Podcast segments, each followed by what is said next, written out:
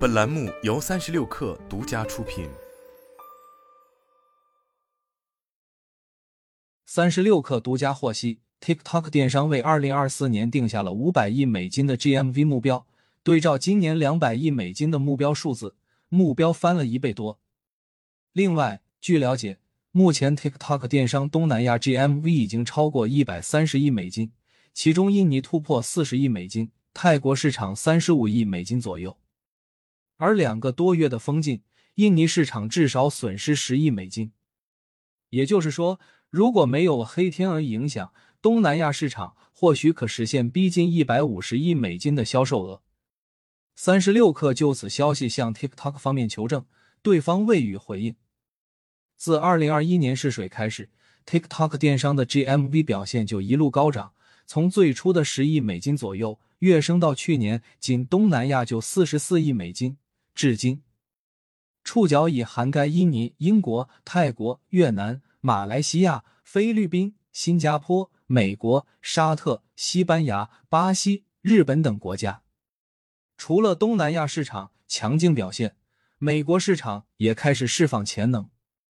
据悉，TikTok Shop 美区五月单日销售额三十多万美金，八月增长到五百多万美金一天，十月份飙升至一千万美金。根据 Fastmas 数据，黑五大促期间，十一月二十四日单日 GMV 超三千三百万美元。印尼市场的解封与本土电商平台 Tokopedia 的合力，再加上美国的势头，明年五百亿美元的目标似乎并不激进。晚点 Late Post 曾报道，TikTok 电商团队在去年定了下五年内实现四千七百亿美元 GMV 的目标。同为出海四小龙之一的拼多多旗下跨境电商业务 Temu 则定下了二零二四年三百亿的 GMV 目标，同样也是今年目标的两倍。TikTok 美区服务商沃兔创始人胡玉透露，目前 TikTok 美区 GMV 超过一千四百万美元每天。以 Temu 类比，他预计二零二四年 TikTok 电商美区日 GMV 将达到一至二亿美元。仅美区或许能贡献三百亿美金左右的成绩。在今年三月份字节跳动十一周年线上直播会上，TikTok 电商业务负责人康泽宇就曾表示，美国市场在做一些测试，未来也会很大规模去启动。同时，康泽宇提到，TikTok 电商接下来会有一些要聚焦的重点项目，首先就是要在欧美市场形成突破，因为欧美国家的用户对于商品质量。售后政策、客服要求都很高，且人力成本、物流成本比东南亚都要高，所以业务策略跟东南亚很不一样。我们要投入很大精力去探索、去突破。去年时候，各个国家中入驻 TikTok 电商的卖家主要以白牌为主，但这存在一定的法律风险。印尼就是一个教训。且在英国这样更注重品质的国家，不能带来好的用户体验。一位跨境卖家告诉三六氪，同样的商品在其他国家低价就能带动销量，但到了英国，低价的吸引力却没那么大，打磨品质尤为重要。当 TikTok 在美区开始试水电商时，就设置了很高的门槛，比如去年十一月只限本地商家开店，后来因为进展不顺利，在本土店铺的基础上，推出美国跨境全闭环店。中国执照、美国跨境品牌店一对一定向邀请等。现今美区已经上线全托管以及跨境商家自营两种模式，后者主要定向邀约三类商家入驻，包括美国本土发货商家、品牌出海商家和经营珠宝、水晶类目的商家，但条件依旧称得上严苛，比如不能个人注册，且近两个月 GMV 要超过两百万美金，必须美国本土发货。不能虚拟仓珠宝、水晶类除外，一旦触发红线，就会面临关店风险。在胡玉看来，本土发货比两百万美金 GMV 的限制性更高，前者拉升了交易门槛，物流和当地库存备货成本压力都比较大，导致很多白牌无法按照他们一贯的策略进行大量铺货。所以，这些对铺货型商家是一个狙击型策略，但对品牌型卖家很友好。踏踏实实做好设计、生产和供应链。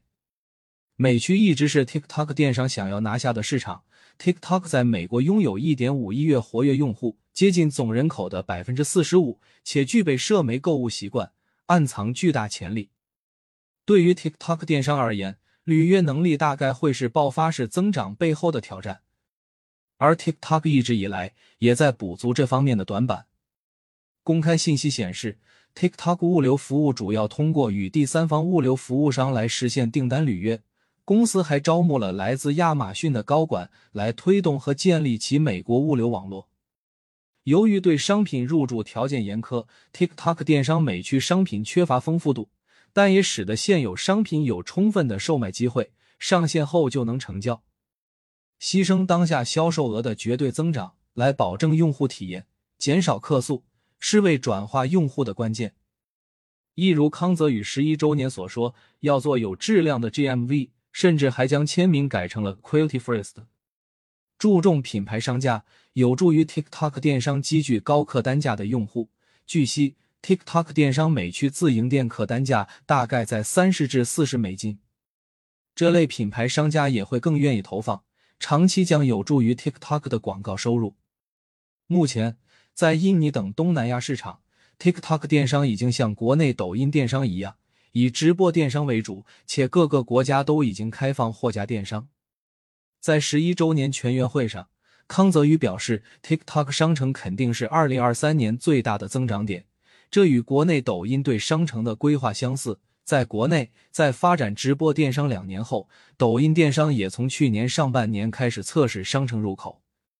后续又将商城升级为一级入口，并提出了到二零二五年货架和内容电商 GMV 各占一半的内部目标。